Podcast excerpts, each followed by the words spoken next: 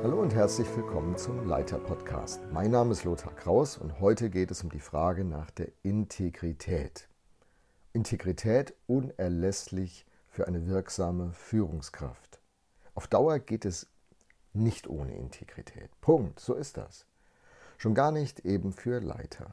Die aktuellen Skandale in Politik und Wirtschaft zeigen uns das. Aber auch die christliche Szene ist erschüttert.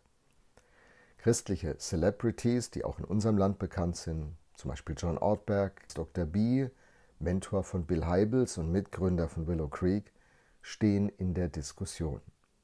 Sie scheinen doch nicht so integer zu sein, wie das in vielen Jahren auf den Bühnen dieser Welt, auch bei uns, präsentiert wurde. Man fragt sich, wer gehört jetzt noch dazu? Von wem wird man noch einen Skandal hören? Von wem gibt es noch eine Backstory, die nicht sichtbar wird, weil die Marke wunderbar aufgebaut und die Menschen so eindrucksvoll sind? Am Ende kommt man nicht durch. Das wird gerade bei Dr. B deutlich. Der Mann ist 92 Jahre alt und wird jetzt aufs heftigste von seiner Geschichte eingeholt. Wobei voreilige Schlüsse schon gar nicht in dieser riesigen Distanz hier in Deutschland sind dabei angebracht. Man muss genauer hinschauen. Integrität. Was meint dieser Begriff eigentlich genau? Er kommt ja aus dem Lateinischen und wird heute in dieser Form verwendet.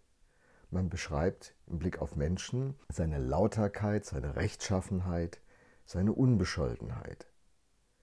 Territorial und politisch äh, füllt der Begriff die Idee von Ganzheit, Vollständigkeit, Unversehrtheit eines Landes.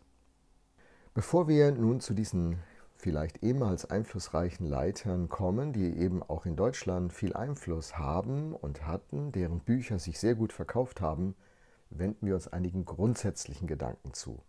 Und in all dem behalten wir uns im Hinterkopf, wer ohne Sünde ist, werfe den ersten Stein. Ein Mensch, der integer leben will, hat sich dazu entschieden, dass seine eigenen Maßstäbe, Wertvorstellungen und Überzeugungen auch in seinem Leben ganz deutlich sichtbar werden. You have to walk the talk. Das, worüber geredet wird und was du für dich in Anspruch nimmst, das lebst du auch. Das ist sozusagen die innere Einstellung, die ein Mensch hat, der integer leben will, auch wenn es ihn etwas kostet, auch wenn es ein hoher Preis ist. Ein integres Leben ist also von Ehrlichkeit und Aufrichtigkeit geprägt. Stimmigkeit, innen und außen passt zusammen. Man tut nicht so nur als ob, man spielt nicht eine Rolle, man predigt nicht Wasser und trinkt selbst Wein.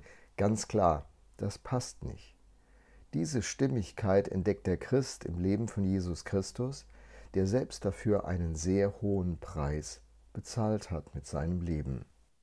Jesus fordert zu einem Lebensstil der Integrität auf. In der Bergpredigt sagt er, eure Rede sei ja, ja, nein, nein, was darüber ist, das ist vom Bösen. Krass, oder? Der Apostel Paulus wird auch sehr klar im 1. Korinther 9, Vers 27. Er reflektiert einiges und kommt zum Schluss, dass ich nicht anderen predige und selbst verwerflich werde. Es ist ja so einfach, allen zu sagen, wie sie zu sein haben, wie es sein müsste und sich selbst von diesen Anforderungen auszunehmen. Das christenstimmig Leben ist eine Erwartung, die auch von außen an uns gerichtet wird, die ist berechtigt. Und wenn prominente Christen nur noch Führungsrollen bekleiden, prominent meine ich nicht unbedingt jetzt in der nationalen Wahrnehmung, das kann in der örtlichen Kirche sein, in der Nachbarschaft, in der politischen Gemeinde.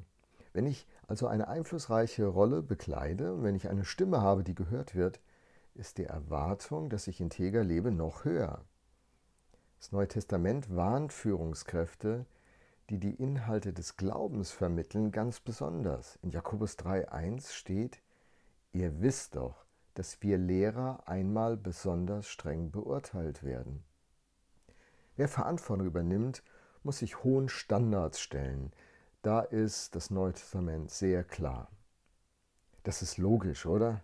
Ich meine, ich kann ja nicht für etwas aufstehen und für etwas eintreten, wenn es nur für andere gelten soll, nicht aber für mich.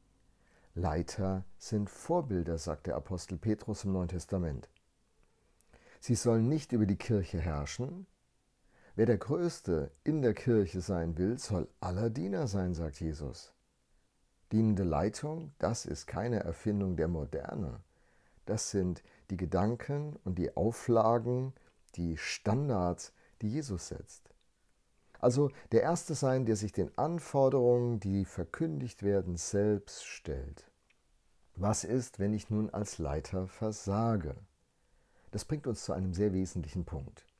Denn je höher die Anforderungen sind, je herausfordernder und belastender kann das für die Führungskraft werden. Da beißt keine Maus den Faden ab. Der Grad zur Heuchelei ist super schmal. Alle, die in Verantwortung stehen, befinden sich sozusagen in großer Gefahr. Diese Gefahr zu verdrängen, auszublenden, wäre noch eine größere Gefahr. Wir müssen uns unserer Wirklichkeit stellen. Wir erfüllen immer wieder nicht die Ansprüche von anderen Leuten, aber auch nicht unsere eigenen Ansprüche als Leiter. Das ist ehrlich anzuschauen.